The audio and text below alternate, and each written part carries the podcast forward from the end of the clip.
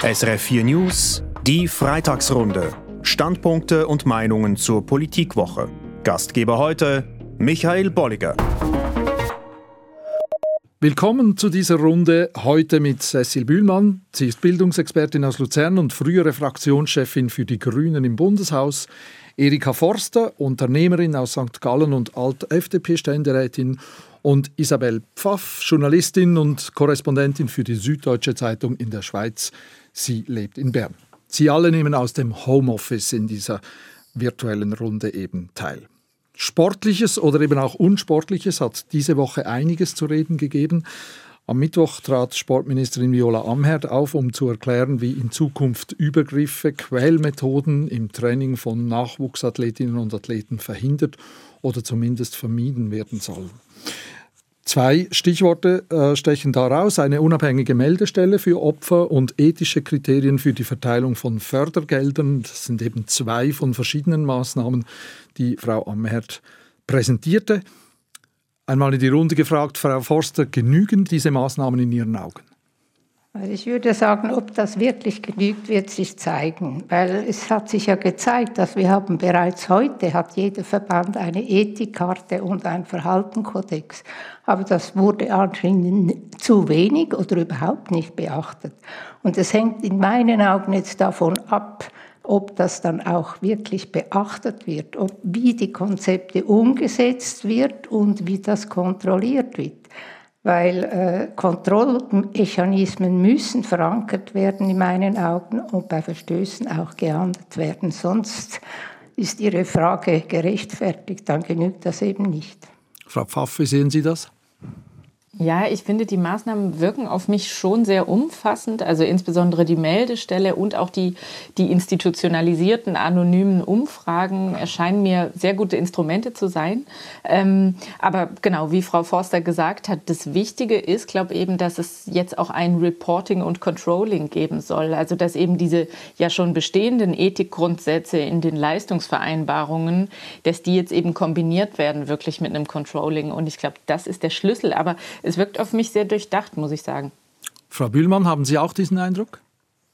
Ja, ich teile die Einschätzungen meiner zwei Vorrednerinnen und möchte auch noch anfügen, äh, dass der Entscheid, dass äh, die Geldvergabe nicht mehr an einen, an, an einen sogenannten Medaillendruck äh, gekoppelt wird, finde ich auch eine strukturell wichtige Maßnahme. Also, dass man nicht nur die Verbände äh, gut finanziert, die Medaillen erreichen, sondern einfach grundsätzlich, dass man für die Arbeit der Verbände genügend finanzielle Mittel spricht. Da denke ich, da ist auch ein Hebel, um diesen äh, unangemessenen Druck zu reduzieren. So richtig unbekannt in der Vergangenheit war ja das Problem nicht. Ähm, Geschichten sind immer wieder auch aufgetaucht, aber was jetzt nicht mehr ganz neu ist, aber schon anders im Vergleich zu früheren Momenten. Erstmals ist eine Frau an der Spitze des VBS, auch, am, auch den Schweizerischen Turnverband führt jetzt seit diesem Frühling eine Frau mit Beatrice Wertli. Brauchte es vielleicht in Ihren Augen diesen Wechsel, um ernst zu nehmen, dass man eben Jugendliche nicht quälen sollte im Training, Frau Pfaff? Mm, es ist ein bisschen so eine ähm, Fallenfrage, möchte ich fast sagen. Also ich finde wirklich diese Aufarbeitung und auch die Maßnahmen wirken auf mich vorbildlich, wie gesagt. Ich hoffe aber, dass es da, dass das weniger mit dem Frausein der Ministerin und, und der Chefin vom Turnverband zu tun hat, sondern mehr mit einem allgemeinen Kulturwandel, von dem ich, ich möchte sagen, hoffe, dass er sich bereits durchsetzt. Also ähm, was sicher wichtig ist, und das steht ja, glaube ich, auch in den Maßnahmen selbst drin, eine ausgewogene Zusammensetzung der, der wichtigen Gremien. Und äh, das weiß man ja aus vielen Studien, dass einfach da auch eine, eine diverse, also vom Geschlecht her diverse Zusammensetzung eigentlich immer gut tut. Also in der Wirtschaft, aber auch in der Politik, aber auch bei solchen ähm, Aufsichtsgremien. Ich wollte keine Fallenfrage stellen, aber Frau Bühlmann, sehen Sie das auch wie Frau Pfaff, dass das nichts mit den Personen an der Spitze zu tun hat?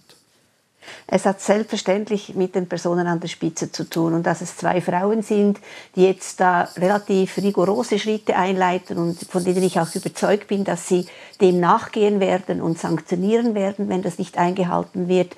Äh, das ist äh, sicher kein Zufall. Aber ich wehre mich auch dagegen, dass das Männer nicht auch tun könnten. Also wenn wir jetzt sagen, es hat Frauen gebraucht, dass es, funkt, dass es zum Laufen kommt, äh, impliziert ja gegen die gegenseitige Annahme, dass Männer eben das nicht können. Und ich bin überzeugt, dass auch Männer Empathie haben können, dass auch Männer doch einsehen können, wenn Jugendliche gequält werden beim Training, äh, dass sie mit Angst ans Training kommen, dass da etwas nicht stimmt. Ich meine, der Anwalt, der das Ganze untersuchen musste, hat gesagt, dass er extrem betroffen war, als er bei den Befragungen gemerkt hat, dass ein Fünftel der Athletinnen, die er befragt hat, äh, geweint habe bei der Befragung. Also das hat den auch sehr berührt. Also ich denke, Männer können sich da durchaus auch berühren lassen. Und deshalb für die Zukunft finde ich auch, wie Frau Pfaff gesagt hat, gemischte Teams wahrscheinlich die ideale Lösung. Das soll nicht in Frage gestellt werden, die Empathiefähigkeit von Männern, zumindest nicht von mir. Aber was ja auffällt, ist, dass, aber was ja auffällt, ist, dass ja eben solche Fälle auch in der Vergangenheit bekannt wurden und jetzt mit ja. zwei Frauen an diesen wichtigen Stellen ist möglicherweise die, wie soll ich sagen, die Gewichtung des absoluten Leistungsprinzips vielleicht eine etwas andere. Frau Forster. Ja, das kann durchaus sein, aber ich denke, es hat auch damit zu tun, dass auch die Athleten, die betroffenen ehemaligen Athletinnen, also im Nationalkader, dass sie sich ja an die Öffentlichkeit gewandt haben.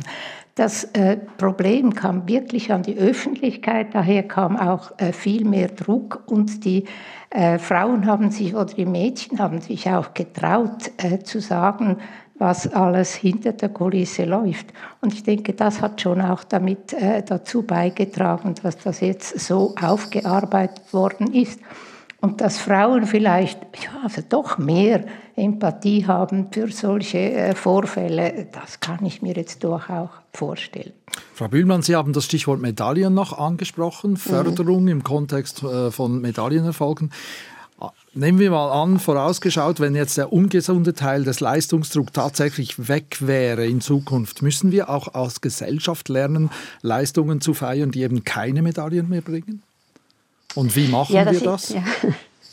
Ja, das ist natürlich äh, das große Dilemma des Spitzensports. Oder wenn man ja sieht, wer am Schluss äh, gefeiert wird, das sind die Leute, die Medaillen bekommen, auf dem Podest stehen, die bekommen Medieninterviews, die werden groß gefeiert und von denen auf dem vierten, fünften und den späteren Rängen spricht man ja kaum mehr, obwohl ja die Leistungen erbringen, die wahnsinnig nahe dran sind. Das geht ja manchmal um Sekundenbruchteile bei diesen äh, Siegen. Und das ist natürlich systemimmanent, dass diese Zuspitzung auf die obersten drei Siegerinnen und Sieger und das wäre natürlich komisch, wenn die Schweiz dann jetzt wegen diesen Maßnahmen da nicht mehr dabei wäre. Das würde auch etwas nicht stimmen. Aber ich finde grundsätzlich, der Leistungssport in seiner heutigen Ausprägung, der ist sehr zwiespältig und auch für zum Beispiel die Gesundheit der Athletinnen und Athleten nicht unproblematisch. Und mein, also meine große Sympathie ist sehr beim Breitensport, bei dem, was die breite Bevölkerung macht. Das andere ist nicht so mein Ding. Ich finde auch die Euphorie, die das zum Teil auslöst in den Medien und die Medien, die dieses das auch hypen und schon im Vorfeld vor äh, Olympiaden dann äh, von diesen Medaillen, die man erwartet von der Schweiz, äh, äh, schreiben und, und, sprechen. Also ich kann dem nicht so viel abgewinnen. Ich, für mich wäre das jetzt kein großer Verlust, aber ich bin da wahrscheinlich nicht Durchschnitt. Das ist mir bewusst. Sind Sie vielleicht Durchschnitt in der Runde? Frau Pfaff, feiern Leistungen ohne Medaillen, geht das? Ja, ich glaube, Durchschnitt in der Runde, ja, das ist ein gutes Stichwort. Mir geht es nämlich ähnlich. Ich bin aber sozusagen, ähm, ich muss das jetzt als Privatperson eigentlich beantworten, weil ich einfach äh, mit Spitzensport recht wenig zu tun habe. Aber was ich noch gern ergänzen würde, also ich finde auch diese, dieser mediale Hype um, um Medaillen und Erfolge im Spitzensport kann ich persönlich schwer nachvollziehen. Aber ich denke doch, dass man auch vielleicht sagen muss, dass nicht nur Leid äh, beim Training zu Erfolgen führt. Also ähm, ich denke schon, dass man da auch aus anderen Lebensbereichen das übertragen kann, dass nicht nur ähm, ungesunder Leistungsdruck wirklich die Leute anspornt, sondern ja auch oft positive Motivation, konstruktive, zugewandte ähm, Kritik. Also ich würde sagen, dass das auch im Sport funktionieren kann, dass man so große Leistungen äh, und Kräfte freisetzen kann. Swiss Olympic wird ebenfalls im aktuellen Untersuchungsbericht kritisiert. Auch das Bundesamt für Sport und Swiss Olympic-Präsident Jörg Stahl ist Gast in der Samstagsrundschau von Radio SRF. Ab Samstagmittag auch online verfügbar unter srf.ch-audio. Und wir sind mitten in der Freitagsrunde Standpunkte und Meinungen zur innenpolitischen Woche. Heute mit Cecil Bühlmann, mit Erika Forster und Isabel Pfaff in einer virtuellen Runde aus dem jeweiligen Homeoffice. Und wir bleiben gleich noch beim Thema Sport. Die Fußballnationalmannschaft hat sich ja Anfang Woche direkt für die Weltmeisterschaft 2022 in Katar qualifiziert. Und kaum war der Schlusspfiff da, wurde es gleich wieder politisch. Die JUSO verlangt, dass das Team die WM boykottiert. Wer hat den Aufruf schon unterschrieben von Ihnen?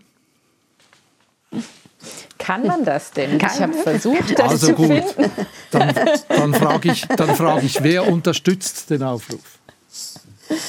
Also ich finde, das ist auch wieder so eine Dilemmafrage. Oder äh, jetzt, nachdem die Schweiz qualifiziert ist, von diesen leidenschaftlich engagierten jungen Spielern zu verlangen, dass sie äh, nicht an die WM gehen, ist natürlich, ist natürlich äh, ja eine große Herausforderung. Man hätte natürlich viel, viel früher reagieren müssen, nachdem bekannt wurde, dass Katar diese Weltmeisterschaft bekommt.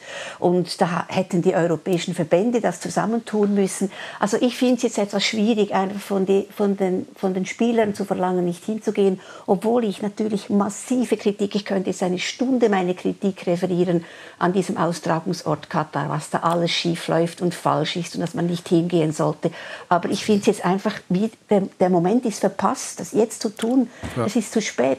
Frau Forster, würden Sie, würden Sie, diese Kritik teilen? Ja, aber auf jeden Fall. Also ich denke, man hat das Problem auch ins eigene Haus geholt. Also die FIVA, die, ist ja, die mhm. vergibt diese, diese Orte. Und äh, wenn, dann mein, nach meiner Meinung muss man das Pferd nicht am Schwanz aufzäunen, sondern am Kopf. Das heißt, dass die FIVA sich eben Regeln gibt wohin werden diese Spiele vergeben oder eben wo nicht. Und da müsste man beginnen. Ich denke auch, es ist falsch, wenn man nach dem Spiel, die Jungen haben sich wirklich eingesetzt, nachher sagt, jetzt geht nicht nach Katar, was ist dann mit Peking? Macht man da dasselbe? Ja, genau. Und ja. das ist meine Frage. Also wenn, dann muss sich die FIFA andere Regeln geben und dann ist der FIFA ist er in, in meinen Augen in der Pflicht, und also da hat es ja auch Schweizer dabei, die mhm. sich in diese Richtung äußern könnten und die das ändern könnten.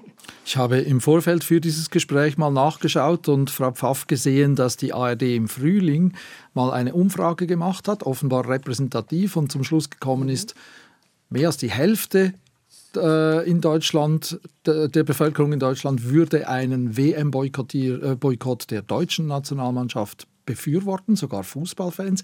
Wie sehen Sie das jetzt mit Ihrem Blick auf Deutschland und die Schweiz? Hat es da Parallelen? Würden Sie denken, dass das in der Schweiz vielleicht, vielleicht auch eine Mehrheits, äh, ein Mehrheitsvotum gäbe?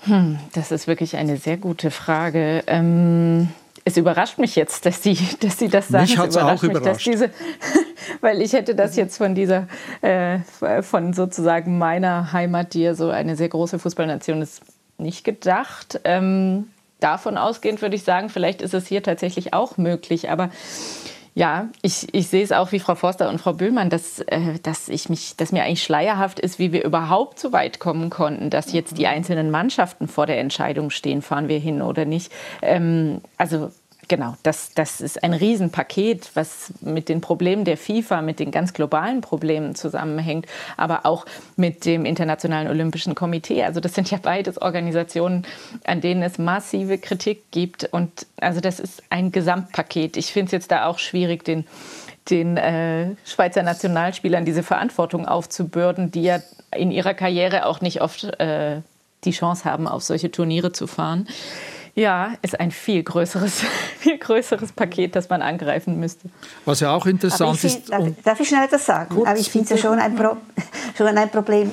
Schon seit Jahren thematisieren wir das. Ich meine, die, nach Katar wurde ja, ja vor acht Jahren, glaube ich, vergeben. Und äh, das, es geht ja immer weiter. Die FIFA will ja jetzt sogar die äh, Weltmeisterschaften alle zwei Jahre durchführen. Also diese Geldmaschine, für die, für die FIFA ist ja das eigentlich eine riesen Geldbeschaffungsmaschine. Die läuft jetzt sowas wie von wie geölt. Und gerade Staaten wie Katar und andere reiche äh, Staaten, die nicht, es mit den demokratischen Rechten nicht genau nehmen, sind ja interessante Austragungsorte, weil da gibt es keinen Protest, da kann man bauen, was man will, äh, dann, da beutet man die Leute aus. Also es sind so viele Probleme verhängt damit. Es geht eigentlich sekundär noch um den Fußball und das ist quasi die vordere Kulisse, wo die Leute Freude daran haben und hinter den Kulissen, da ist es ziemlich eine düstere Welt. Jetzt möchte ich versuchen, die Runde, die sich um innenpolitische Themen kümmert, wieder dorthin zurückzubringen. Der Ausgangspunkt war ja die Frage, haben Sie die Juso-Initiative, äh, den Juso-Boykottaufruf unterstützen Sie den. Wenn ich Ihnen jetzt zugehört habe, auch Frau Bühlmann vielleicht ganz kurz, Sie finden es eigentlich nicht richtig, dass die Juso jetzt kommt mit dem Boykottaufruf. Ja, ich finde es nicht richtig, dass man die Frage jetzt an diese, an diese Mannschaft stellt. Das ist die strukturelle Frage, die wir genau. alle kritisiert haben. Das ist der falsche Weg. Aber dass man nicht hingehen sollte, dass die Regierungen nicht hingehen sollten an die Eröffnungen, das finde ich ganz klar. Das, äh, glaube ich, sind Sie sich alle drei einig in diesem Punkt. Ich möchte, um das abzuschließen, noch äh, eine etwas offenere Frage stellen. Beide Themen, die Missbrauchsthematik und äh, diese äh, Boykottdiskussion, machen ja deutlich, Sport ist definitiv auch politisch, zumindest Spitzensport. Haben Sie eine Erklärung, warum diese Vermischung von Sport und Politik trotzdem von den äh, Akteuren selber immer wieder tabuisiert wird? Vielleicht weil Politik dem Sport sogar schadet, Frau Forster? Also ich denke, wie Sie sagen, der Sport war schon lange für politische Interessen in Anspruch genommen, weil äh, das ist natürlich eine Bühne und die Bühne wird eben genutzt und das scheint mir wirklich falsch. Aber ich, ich bin wirklich der Meinung, es liegt an der FIBA jetzt ihre Rechtspflegeordnung endlich umzuschreiben, dass nicht nur unangemessenes Verhalten untersagt wird, dass die Spieler gewissermaßen sich nicht politisch äußern dürfen, sondern dass eben die FIBA sich überlegen muss, wohin gehen diese Spiele. Und äh, also jetzt, die JUSO verlangt das jetzt, die hätten ja vorher schon ihre, ihre Meinung bringen können. haben sie? Also ja. habe ich nicht gewusst. Sie haben also nicht gewartet, bis äh, sie gesagt haben, ja, jetzt Nein. gehen Sie, jetzt melden wir uns. Okay, aber ich denke einfach wirklich, es ist, es ist der falsche Ort. Also man müsste bei der FIVA ansetzen. Standpunkte und Meinungen zur innenpolitischen Woche in der Freitagsrunde. Wir gehen noch ein Thema weiter.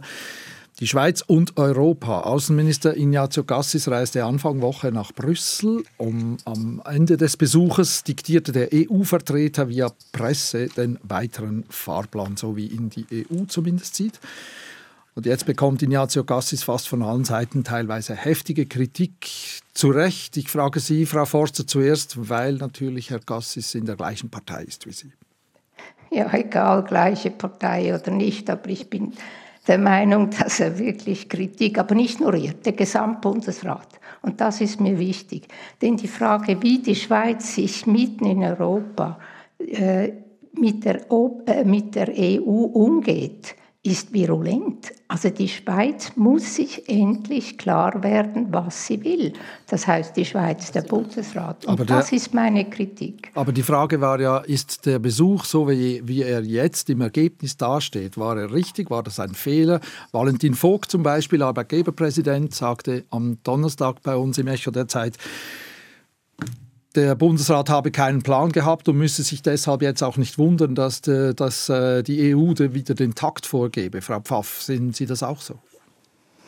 Ähm, ja, das sehe ich auch so. Ähm, ich muss aber sagen, dass wirklich ähm, der Umgang der Schweiz mit dem EU-Dossier ist für mich, ich bin jetzt das dritte Jahr hier, ist wirklich für mich das ähm, das große Rätsel. Ich, ähm, ich finde, es geht hier um wahnsinnig viel. Und ich frage mich immer mehr, wie es der Schweiz gelingt, oder sagen wir mal der politischen Schweiz gelingt, immer weiter zu glauben, dass sie auf Zeit spielen könnte, weil man immer noch nicht so richtig weiß, wo es hingehen soll. Also es ist mir wirklich ein großes Rätsel. Und ich, ich finde halt auch erstaunlich, dass es kaum positive Visionen gibt zu diesem Verhältnis zu Europa. Also bis jetzt vielleicht auf diese jüngst lancierte Europa-Initiative von Operation Libero und den Grünen.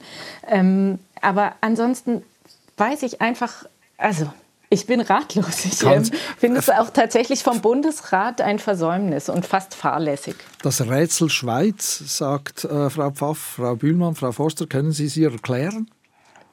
Also ich, Nein, ich stehe genau, genau, ich genau vor der gleichen Frage.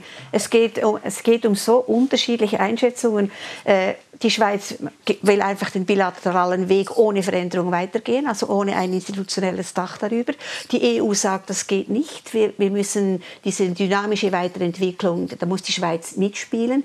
Also da stehen sich zwei Positionen gegenüber und äh, Jetzt, wenn ich zugehört habe, Bundesrat Gassis, der nach Brüssel gegangen ist, der ist immer noch auf dieser Position. Er meint immer noch, das sei, das sei eine Möglichkeit. Und er hat, ich glaube, das ist der große Fehler, der äh, in der Schweizer Politik gemacht wird, dass man denkt, man kann so weitermachen wie bisher. Und ich bin überzeugt, dass das nicht geht. Und das ist nicht einfach nur Arroganz der Gegenseite, sondern es ist ein Gebilde von Staaten, die miteinander Abkommen haben. Und die Schweiz kann sich da einfach nicht eine Sonderrolle auf Dauer herausnehmen. Und diese Grundsatzfrage zu klären, wenn man das nicht macht, dann, dann, ja, dann, dann ist ein Besuch wie diese Woche vom Bundesrat Gass ist äh, das Ergebnis davon. Und ich bin, stehe auch genau wie Frau Pfaff vor einem großen Rätsel, was die Schweiz sich überlegt, für eine so wichtige Frage so vorhin, vorhin sich hinzuwursteln. Die Antwort liegt möglicherweise in einem Satz, der Erik Nussbaumer, SP-Nationalrat in der Republik, jetzt sagt, nämlich die frühere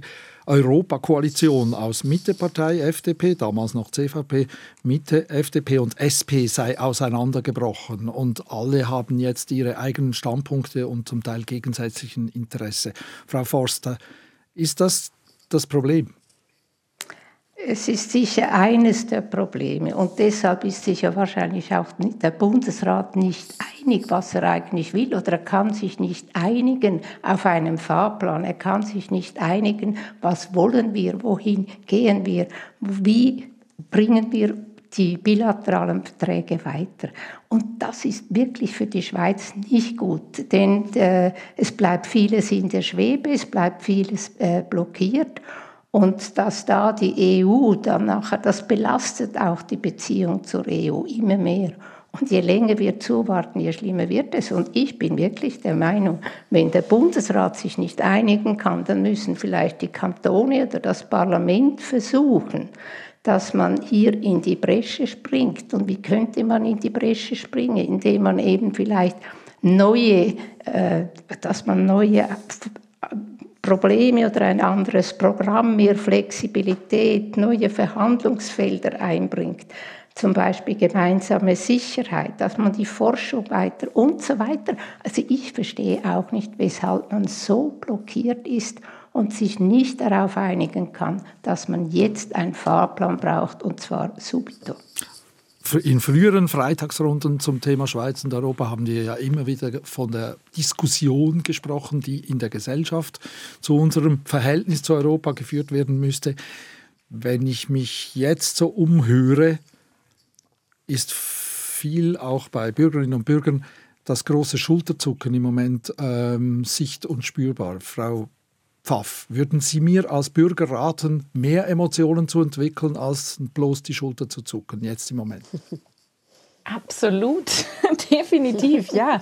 Weil es, ist, es geht um so viel, also äh, mindestens drei Bereiche liegen ja jetzt schon im Argen. Also der Forschungsbereich, ähm, die MedTech-Branche und auch das, der Strombereich. Also letztens kam ja diese Meldung, dass wenn sich nichts verändert, dass, dass dann hier Blackout, ähm, dass es hier zu Blackouts kommen kann. Ich finde, da muss man doch mal jetzt so langsam verstehen, dass es hier um richtig viel geht. Also ich, ähm, ich frage mich auch, ob das stimmt, dass die dass die, die Menschen in der Schweiz das, dem Ganzen mit Schulterzucken begegnen.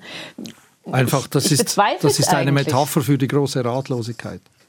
Ja, aber, aber ich könnte mir vorstellen, dass vielleicht auch äh, man sich blenden lässt von, von dieser Uneinigkeit des Bundesrats oder von diesem Zaudern mhm. des Bundesrats und, mhm. und dass die Bevölkerung sich da vielleicht eigentlich herzhafter äh, positionieren würde. Also vielleicht ist es nicht die schlechteste Idee, das über eine sehr grundsätzliche Volksinitiative zu besprechen und zu regeln. Frau Bühlmann, ganz kurz, diesem letzten Satz werden Sie wahrscheinlich nicht widersprechen.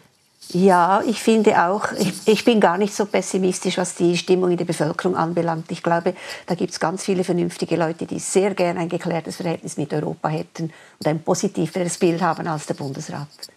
Das lassen wir als Schlusswort so stehen. Danke für diese Diskussion. Das war die Freitagsrunde Standpunkte und Meinungen zur innenpolitischen Woche heute mit Cecil Bühlmann. Sie ist frühere Fraktionschefin für die Grünen im Bundeshaus. Erika Forster aus St. Gallen, äh, Alt-FDP-Ständerätin Alt und Isabel Pfaff, Journalistin, Korrespondentin für die Süddeutsche Zeitung in der Schweiz. Sie alle aus dem Homeoffice hier.